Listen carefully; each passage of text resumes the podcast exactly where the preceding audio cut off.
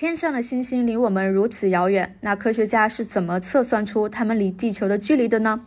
如果是很近的恒星，比如说月球，是很好测量距离的。我们可以向月球发一束激光，大约两秒多钟以后呢，就能收到月球表面反射回来的激光，知道激光的速度和传输的时间，就能算出月球的距离。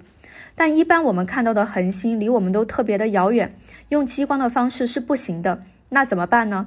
其实可以通过恒星的亮度来测算距离。亮度跟距离有什么关系呢？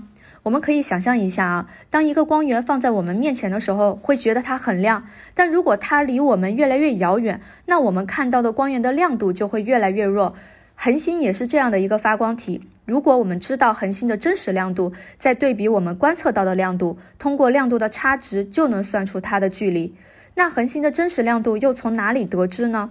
有一类恒星呢，非常的特别，它们的真实亮度是可以被计算出来的。这类恒星被称为标准烛光，比如说造父变星。这类恒星呢，有一个特点，它们的亮度是呈周期性变化的，会先变亮后变暗再变亮，并且呢，它们的光变周期和亮度是成正比的。